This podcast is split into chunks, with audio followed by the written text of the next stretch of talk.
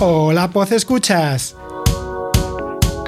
Bienvenidos al podcast de Un Papá en Apuros. Un programa donde os acerco mis inquietudes como padre de una familia numerosa muy especial. ¡Comenzamos!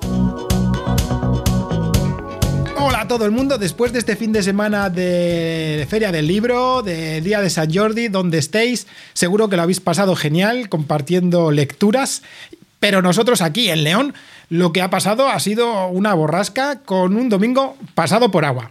Después de una intentona de grabar el podcast, pero que estaba con muy poca chispa, voy a ver si ahora no sale demasiado mal, hablando de una anécdota monetaria muy interesante y también sobre nuestra rumba, que no es la de bailar. La anécdota de la semana. El miércoles pasado volvíamos del cole los dos peques y yo después de nuestra travesía en autobús y justo al cruzar un paso de peatones vimos como un hombre sonreía, un hombre de avanzada edad, sonreía ante nuestra situación en apuros, la mía sobre todo, con los dos peques casi casi en modo terremoto, en la cual eh, este caballero se acercó y me preguntó que si eran mellizos. Yo evidentemente le respondí que sí y sonrió y me dio la enhorabuena por estas dos bellezas que tengo como hijos. En este momento el peque, Víctor, salió corriendo porque es lo que más le gusta ahora, salir corriendo y disfrutar de, de, ese modo atlético que pone con muchas ganas, pero Carlota se quedó jugando, jugueteando con una pelusa que andaba por el ambiente y que ya sabéis lo juguetonas que no son estas pelusas, sobre todo con pequeñas ráfagas de aire. Este señor, al ver la situación, también se mostró alegre, contento, con un atisbo de felicidad característico también de las personas mayores, y sacó un par de monedas, se acercó a Carlota y la dijo, toma, cariño, para ti, para tu hermano. Carlota, que es muy educada y también ya tiene esa alerta que les hemos instaurado para que con los desconocidos tenga sus precauciones, me miró, la di yo el consentimiento y la dije, muy bien Carlota, así luego se la das a Víctor. El hombre se despidió, yo le di las gracias y esta es la anécdota de esta semana. Como un caballero les dio un par de monedas a los peques que les hizo muchísima ilusión por ser mellizos. Y ahora pasamos con la rumba. Yo voy a pasar, yo voy a pasar, yo voy a pasar. Que no, que no es la de bailar, sino esta aspiradora de la marca iRobot que tenemos. Bueno, el modelo os lo dejaré en las notas del audio por si lo queréis saber. Y que antes de nada os quiero decir que merece la pena tener un cacharro de estos. Sí que a lo mejor son un poco caros si se ve desde cierto punto de vista. En nuestro caso, pillamos una oferta con un modelo muy básico, rondando los 300 euros, que es un aspirador simple, que no tiene eh, mopa, por ejemplo, ni capacidad de fregar, y la estación de carga es normalita, en la que se apoya cuando acaba y se recarga, pero no es de esas que tienen la capacidad de descargar el depósito de suciedad. No, no, no. También os comento que nuestra casa más o menos supera los 100 metros. Eh, no contamos la cocina y los dos baños, porque son dos estancias a las cuales no pasa la aspiradora, cuyo suelo es de madera en su totalidad y tenemos cuatro alfombras aproximadamente, creo cuatro o cinco alfombras que son de pelo corto. Tiene una aplicación de la marca, de iRobot, que funciona muy bien. Notifica cuando comienza, cuando termina. Eh, la aspiradora hace un mapeo de toda la casa cuando realiza su función de aspiración. Y también funciona con este asistente virtual de Amazon que tenemos en casa. Sin problemas. Damos la orden y, y funciona. Igual que para pararla si tenemos que dejar de aspirar por alguna situación. Vayamos a lo verdaderamente importante. Como he dicho antes, merece la pena, porque el poder de succión que tiene a mí me ha sorprendido bastante y sobre todo con las alfombras. Más que nada porque nosotros en casa no somos cinco, somos seis. Tenemos una gata de pelo largo preciosa, pero es que con un pelaje que lo deja plasmado por todos lados.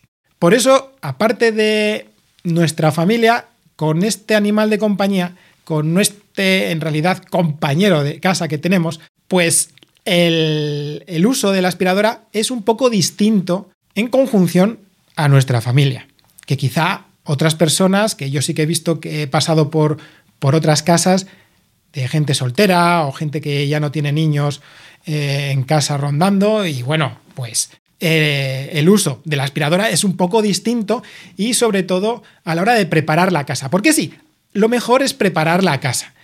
Al principio, si tenéis animales de compañía, como es este caso, nunca dejéis las primeras veces aspirar sin vigilar a ver qué es lo que hace, porque depende de cómo le dé a este animal, pues puede haber algún problema que haga mal funcionar el aspirado inicial y es bueno que la aspiradora genere una limpieza correcta también para saber dónde se encuentra todo a lo largo de la casa y que vaya generando ese mapa para ser cada vez más eficiente, teóricamente, a la hora de aspirar. Como os he comentado, el uso es especial porque tienes que preparar la casa ya que lo mejor es, primero, quitar posibles obstrucciones.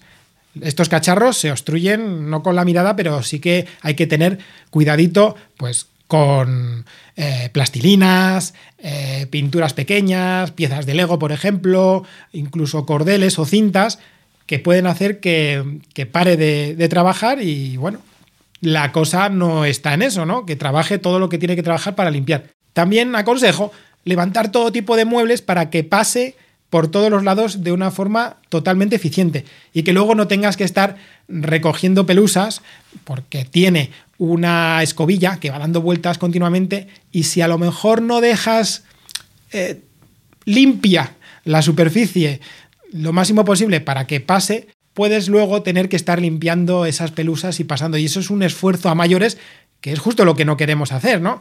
Queremos que esta aspiradora trabaje tanto más posible que nosotros para quitarnos trabajo. El último consejo, y este es lógico, es que si podéis pasar luego la fregona justo cuando acabe, pues mejor que mejor, ¿no? Tras un año, os puedo decir lo que os comenté al principio. Estoy muy satisfecho, teniendo en cuenta estas recomendaciones que os he comentado, funciona de fábula. Se levanta muy bien por encima de las alfombras, limpia y aspira correctamente, más o menos tarda una hora y diez aproximadamente en pasar toda la casa, que ese es el tiempo que más o menos tarda en gastarse la batería, porque estos aparatos, cuando ven que la batería se gasta, pero aún así el depósito o no estaba lleno del todo, o ven que con el mapa que tienen ellos estimado pueden seguir aspirando la casa, vuelven, recargan y salen otra vez. Eso hay que tenerlo en cuenta porque la aplicación siempre va a mandar una notificación diciendo que ha terminado. Que si no ha terminado y no te la manda, va a salir otra vez. Y eso es lo que me ha pasado la última vez, que mm, creía que había terminado y yo estaba por casa, había llegado justo en ese momento y se puso a funcionar otra vez y dije, quieto, parado, que tengo que colocar las cosas, ¿qué es esto? Así que bueno, hay que tener en cuenta esas situaciones. El depósito siempre se llena, es una cosa que hay que, hay que limpiar. Trabajo a mayores, aparte de tener en cuenta la colocación de las cosas de la casa. Luego, ese, eh, esa limpieza que hay que hacer. Además, las alfombras. Las alfombras, con nuestra gata sobre todo, hay que pasar después una escoba de pelo duro para quitar todos esos restos porque dejan cúmulos de pelos y de pelusa. Nosotros lo achacamos más a la gata, quizá sin la gata también saldrán, pero hay que tenerlo en cuenta para que quede bien la cosa. Eso sí, aspirar, aspira fenomenal. ¿eh? Toda que es la, suciedad que queda en, en las alfombras, lo aspira muy bien. Así que nada más. Hasta aquí este episodio dedicado a la rumba, no de baile, sino a la aspiradora robótica que tenemos en casa y que ha sido, que está siendo otro de nuestros componentes familiares que nos ayudan a sobrellevar nuestros apuros todas las semanas. Espero que este episodio os haya gustado. Comentadlo en todas las redes sociales os dejaré la información de esta aspiradora si la encuentro, espero, porque ya hace un año que, que se quedó en las notas del audio. Muchísimas gracias por escucharme. Un saludo y hasta luego.